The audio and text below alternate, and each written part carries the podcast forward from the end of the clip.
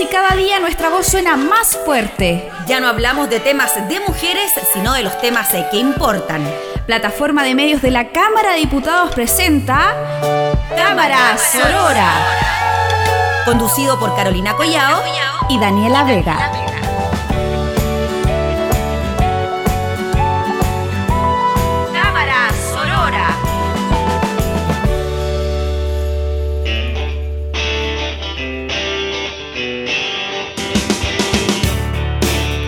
Hola, ¿cómo están? Bienvenidas, bienvenidos a esta nueva edición de Cámara Sorora. ¿Cómo estás, Carolina Collado Chile? Muy bien, Daniela Vega Larcón, aquí comenzando tal como tú señalas otro nuevo capítulo del Cámara Sorora con los temas que importan, porque este capítulo sí que le hace honor a nuestra presentación, ¿no? Sí, sí, y lo hemos vivido, lo hemos sufrido, hemos querido que se comparta más. Sí. y hoy día lo vamos a hablar. ¿De qué vamos a hablar hoy día? Hoy día vamos a hablar en materias eh, de reformas legislativas y políticas para la corresponsabilidad maternal y paternal. Es decir, cómo se comparte equitativamente, igualitariamente, el cuidado de las hijas e hijos. Así es, abordándolo desde un punto de vista laboral, por así decirlo, de cómo en el fondo las leyes y los empleadores también apoyan esta responsabilidad que tiene que ser compartida, porque en el fondo lo que decíamos es que más que ser un derecho de la madre o del padre, tiene que ser un derecho del hijo de, o de la hija de poder eh, estar y tener a su papá y a su mamá, o a sus dos papás y a sus dos mamás, eh, siempre en los momentos más importantes, sobre todo al principio de la vida. En su primera infancia, de todas maneras. Este tema fue analizado largamente por la Comisión de Mujeres de la Cámara de Diputados. Eh, ellas en este trabajo de, poder dar visibilidad a aquellos proyectos que de repente quedaban dormidos eh, porque no habían otras comisiones que sabemos que mayoritariamente están compuestas por hombres que les interesara poder avanzar en esta materia. Entonces tomaron cinco proyectos de todos los sectores. Aquí hay proyectos que fueron presentados tanto desde la oposición como del oficialismo para avanzar hacia una mayor corresponsabilidad en la crianza y en el acompañamiento de las hijas e hijos. Claro, de todo eso vamos a hablar durante este programa. Queremos recordarles también que estamos, eh, que nos pueden escuchar de distintas plataformas. Estamos en www.radiocámara.cl, donde nos pueden escuchar todos los jueves a las 6 de la tarde que sale un nuevo capítulo. Y también eh, en Spotify, en Google Podcast y en Apple Podcast. Sí, y también nos pueden seguir a través de Instagram por arroba cámara sorora. Ahí vamos comentando y publicando también información sobre los temas que vamos analizando. Pero antes de continuar y de entrar de lleno a conversar sobre lo que analizó esta comisión en la Cámara de Diputados, vamos a escuchar un tema, vamos a escuchar Historia de Nati Me siento historia pasada, palabra atrasada,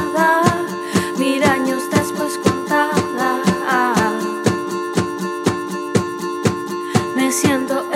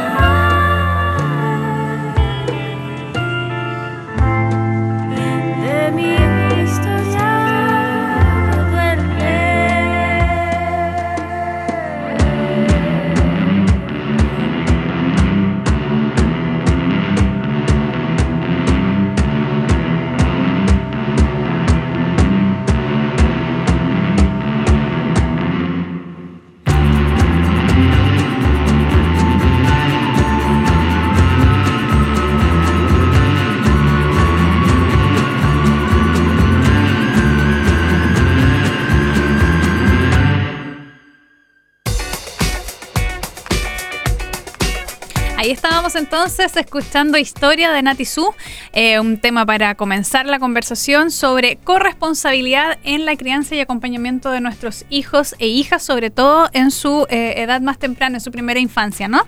Así es. Contemos un poco de qué se tratan estos proyectos de ley que se están discutiendo que van a ir a la sala. Sí. Eh, ahora y que fueron latamente discutidos en la Comisión de Mujeres y Equidad de Género. Sí, fue un debate bastante interesante porque no solo es que recogieron estos cinco proyectos de ley que fueron presentados por diferentes sectores políticos y que apuntaban hacia un mismo fin, sino que además acogieron la, la voz de muchas agrupaciones que quisieron plantear sus puntos con respecto a esta forma de poder ampliar el cuidado de las hijas e hijos. Em, a ver, los proyectos eh, en términos generales proponían aumentar el, cambiar el concepto del derecho a la sala cuna. Actualmente eh, los empleadores que tengan más de 20 mujeres están obligados a tener este beneficio con sus trabajadoras. Eh, hay un proyecto en, en el Senado que fue presentado por el gobierno y que habla de poder generar un subsidio a la larga, eh, no, no, no un subsidio, sino que generar un fondo a través del cual eh, se pueda financiar este beneficio a todas las mujeres, incluso también a trabajadoras independientes.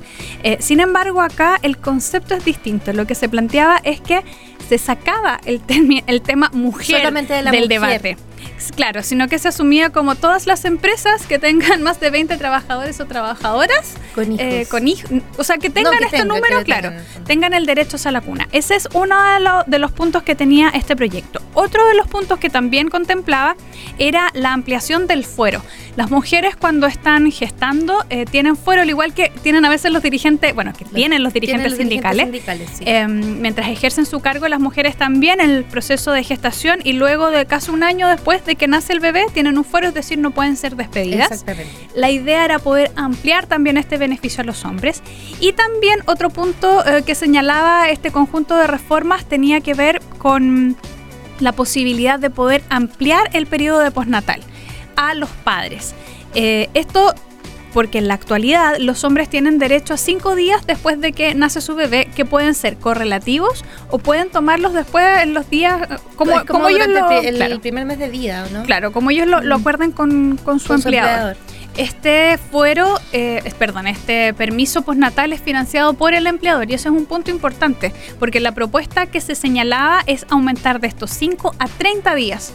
Eh, la posibilidad de que los hombres tengan eh, este fuero que compartan, este postnatal, El que es distinto, el permiso postnatal, que, que es distinto al fuero, hijos, claro. sí. Y además, eh, como un último punto, lo que se señalaba era la posibilidad de que madre y padre tengan el permiso para poder llevar a sus hijos más pequeños a los controles de niños sanos. Entonces, es una batería de proyectos que costó bastante poder armonizar, porque entre medio también estuvo la presentación por parte del Ejecutivo, que la verdad no se mostró favorable casi que ninguno. Casi nada. sí, Es que en sí. el fondo lo que señala el Ejecutivo eh, es que la mayoría de estos proyectos in- incurren en gastos para el Claro, Estado, claro. para las empresas, etcétera. Entonces, eh, el Ejecutivo tiene un poco más de miedo de, en el fondo, de, de- de qué va a significar finalmente esto para, para la economía del país, por así Claro, decirlo. sobre todo ponían en, en- en punto qué pasa con aquellas empresas con la, con la pyme. Claro, siempre la están es más la que- preocupados de las pymes, de las pequeñas, de las micro pymes, las mini pymes. Claro, claro, que son a la larga las que estarían generando el mayor empleo. Entonces, ¿de qué manera, por ejemplo, impactaría una reforma que implicara aumentar el permiso postnatal a los hombres? Si es financiado por los empleadores, ¿cómo es que se financia este permiso? Em, y el mismo tema con, la, Con la con sala respecto a la sala también. cuna ¿Cómo financiar la sala cuna en una empresa, una pequeña empresa que de repente tiene, no sé, pues 30 trabajadores, 40 sa- eh, trabajadores? Vamos a escuchar de todas maneras eh, la visión que tienen parlamentarias que eran eh, que, apoyaron esta, estas posiciones, que es la diputada Camila Vallejos, que es presidente de la Comisión de Mujeres, y también de la diputada Gael Yomans. Se logró aprobar, sí, eh, la ampliación del permiso paternal de 5 días a 30 días, 15 días de corrido obligatorio desde el momento del nacimiento, días hábiles, y los otros 15 se pueden distribuir en los 180 días eh, posteriores al nacimiento. eh, en acuerdo y a propuesta del trabajador, pero son 30 días en total, lo cual es un avance significativo para los padres que hoy día ca- cada vez más quieren hacerse parte del cuidado de su hijo recién nacido y con 5 días sabemos de licencia y de permiso no es en lo absoluto suficiente.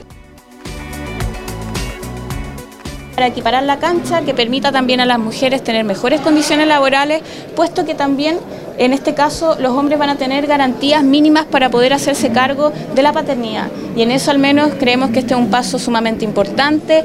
Hay que revisar y obviamente potenciar el trabajo que se ha hecho desde esta comisión en la sala y en eso al menos también estaremos las diputadas que aprobamos este proyecto de ley en las distintas aristas que contiene.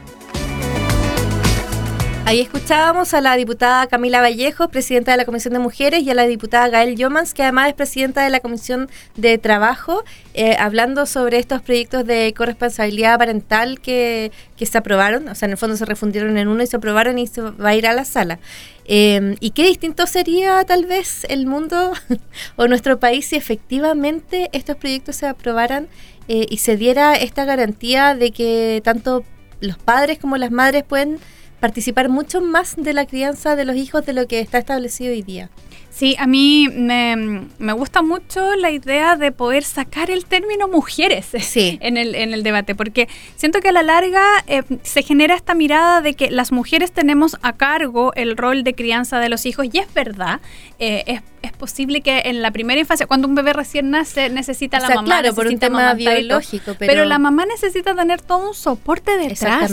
Y ahí la figura de un padre comprometido, responsable, en conciencia, eh, que participe de ese proceso es súper importante. Y así como, por ejemplo, en la sala se han aprobado y en el Congreso se han aprobado reformas para aumentar la participación de mujeres en la política, en donde a la larga lo que hay detrás es la generación de políticas públicas que empujen un cambio cultural, a mí me parece bastante favorable también que se puedan generar estas normas que permitan a los hombres y obliguen a los hombres, como se señalaba la diputada Camila Vallejo, a quedarse 15 días en la casa y hacer conciencia de que el hijo se hizo de a dos y se cuida de a dos. Sí, y que va, en el fondo, claro, yo creo que también tiene que ver mucho con el apego, o sea, tal vez, claro, el hombre eh, nace el, el, bebé y claro, hay, un, hay una relación como, no sé, de repente súper instantánea con la madre, en la mayoría de los casos, eh, pero con el papá tal vez es una relación que se tiene que ir construyendo precisamente por este tema biológico de que eh, el hijo no depende del papá para ser alimentado cuando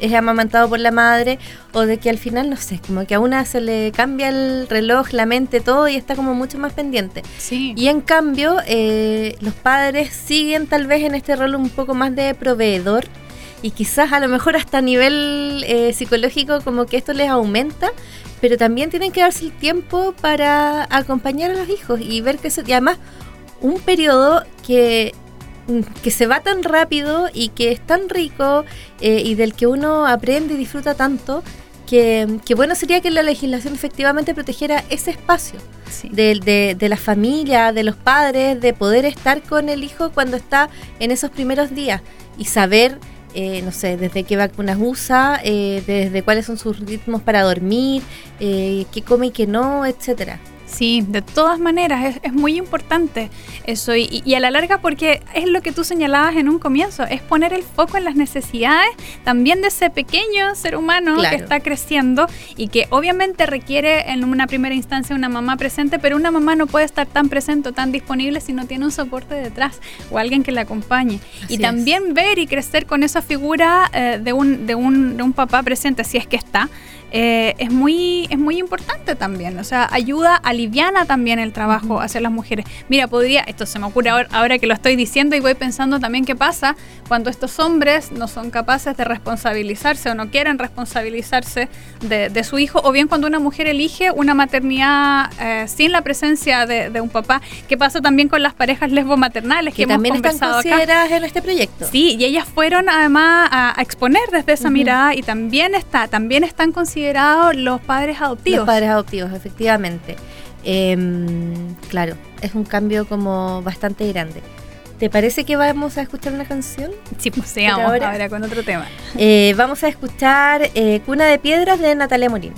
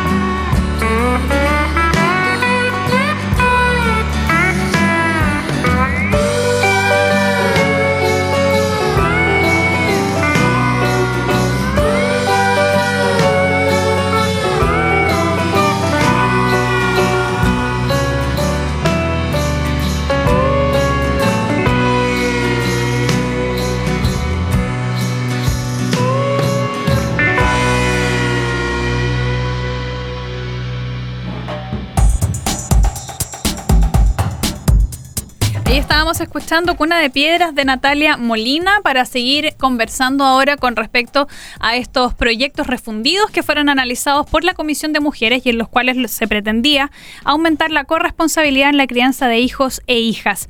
Em, señalábamos mientras conversábamos y introducíamos este tema de que por parte del Ejecutivo y, por parte del oficialismo, si bien hay algunos eh, integrantes de la Cámara de Diputados que presentaron y promovieron estos proyectos, hay algunas dudas sobre cómo se puede implementar, también por parte del ministro de Trabajo que participó en la Comisión de Mujeres. Así que vamos, Dani, primero a, escuchar. Vamos a escuchar eh, las opiniones de la diputada Jimena Osandón de Renovación Nacional y posteriormente la del ministro del Trabajo, Nicolás Monquever.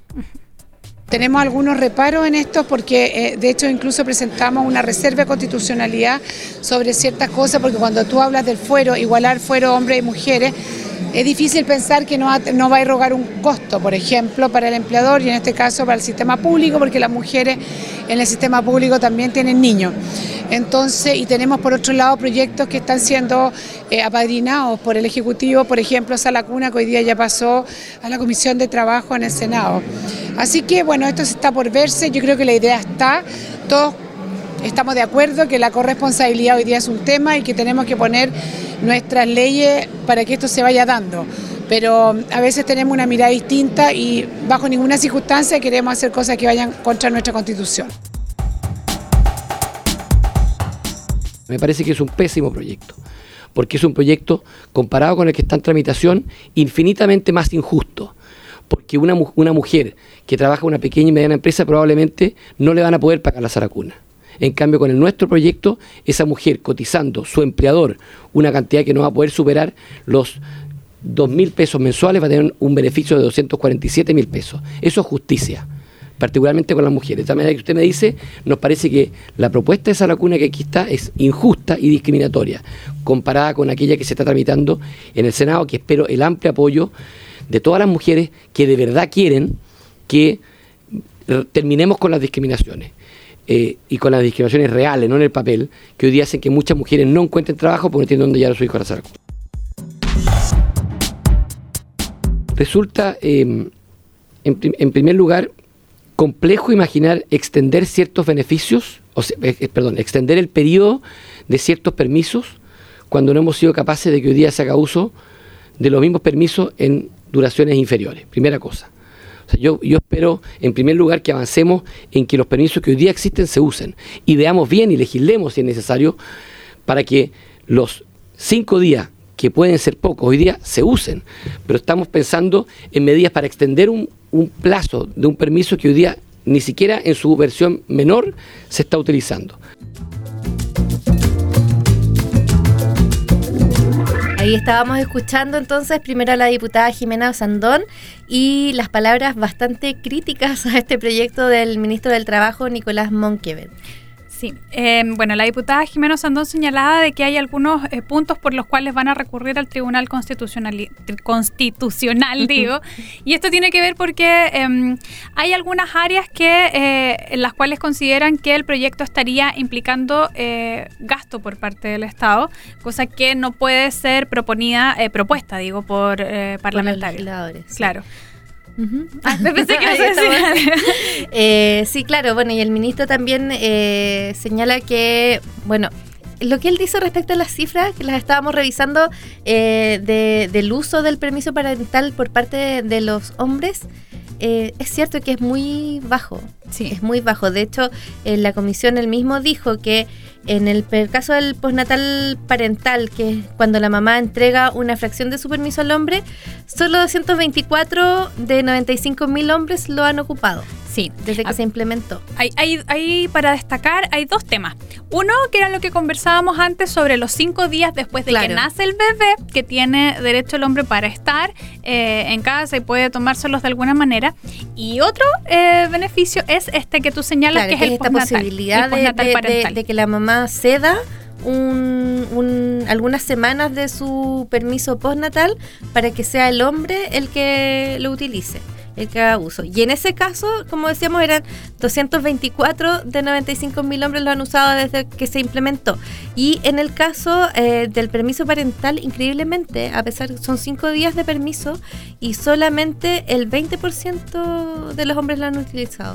Entonces, claro, lo que el ministro señala, y, y que es cierto, esto está siendo poco utilizado, pero podríamos llegar a indagar por qué está siendo poco utilizado. Y esto a la larga eh, voy a plantear una opinión personal, digamos. Adelante. Puede, puede ser por el hecho de que está poco eh, naturalizado que el hombre deje su trabajo para ir a su casa a hacerse cargo y acompañar eh, este proceso de, de crianza luego del, del nacimiento de un bebé, porque finalmente el rol de cuidado siempre está a cargo de las mujeres. En las mujeres. Y también yo creo que tiene que haber que ver un poco con eh, la preca- precarización del trabajo y la poca conciencia de los derechos laborales que también Sí, tenemos. de todas O maneras. sea, tal vez haya hombres que efectivamente no sepan que tienen derecho a hacer uso de estos cinco días de permiso. ¿O ¿Qué tanto eh, el empleador insta a su Además. trabajadora que se los tome? Porque finalmente estos cinco días corren por cuenta del empleador. Aquí hay un punto también que tiene que ver con cómo se va a, a solventar este aumento de 5 a 30 días,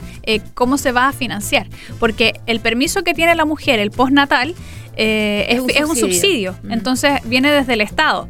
Ahora, si el Estado se le pidiese que se hiciese cargo de, esto, eh, eh, ¿estaría disponible al parecer, de acuerdo a lo que escuchábamos por parte del ministro? No, porque finalmente señala, oiga, apliquemos primero y fomentemos esto que ya existe antes de estar generando estos permisos nuevos.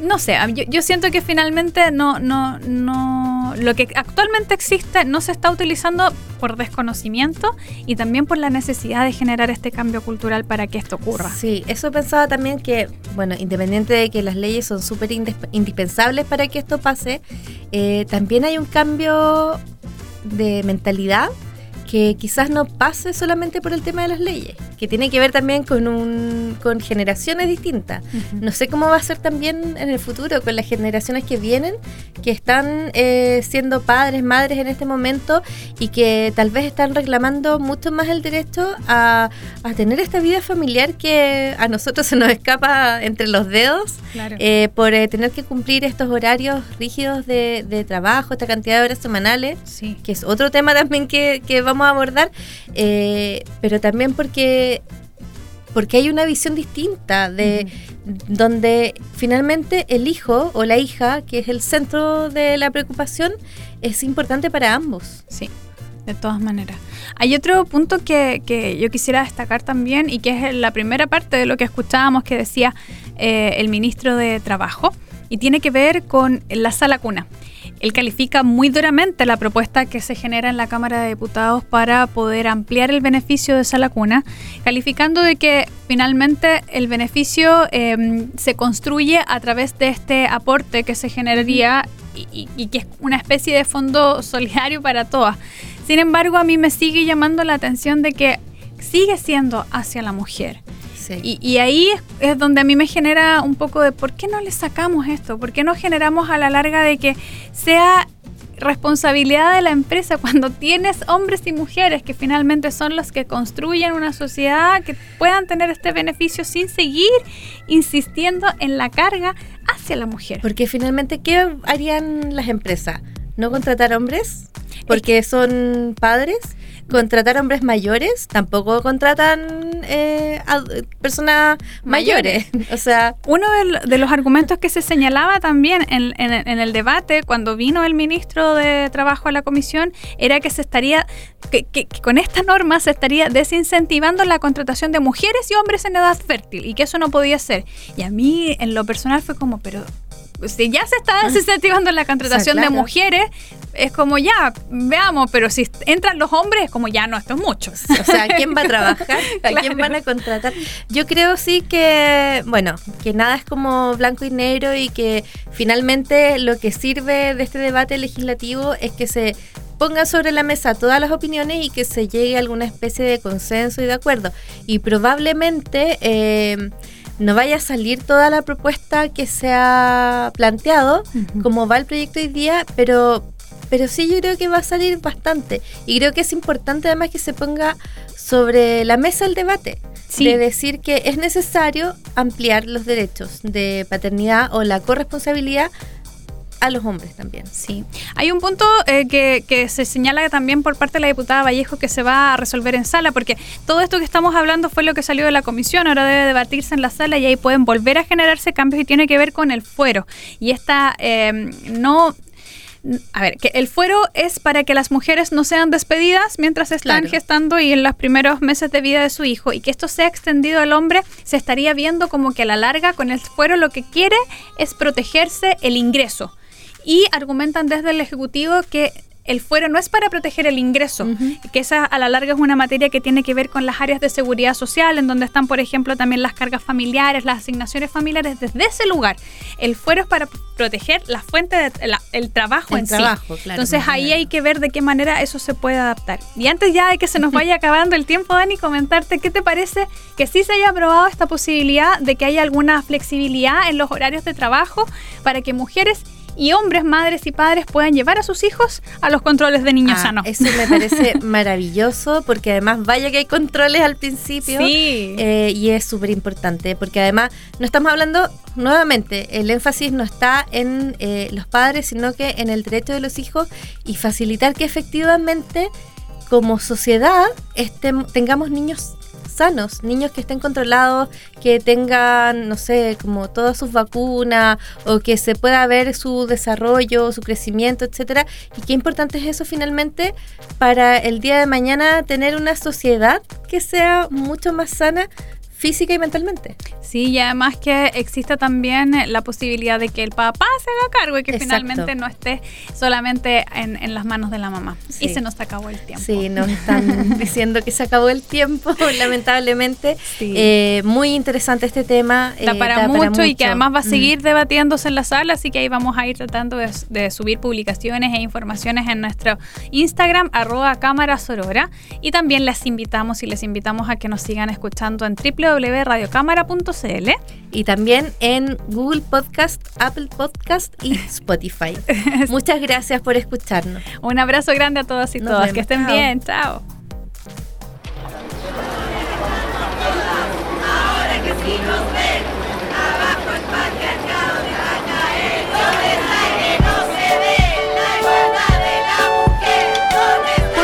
En todos lados y cada día nuestra voz suena más fuerte. Ya no hablamos de temas de mujeres, sino de los temas que importan. Plataforma de Medios de la Cámara de Diputados presentó Cámara Sorora. Conducido por Carolina Collao y Daniela Vega.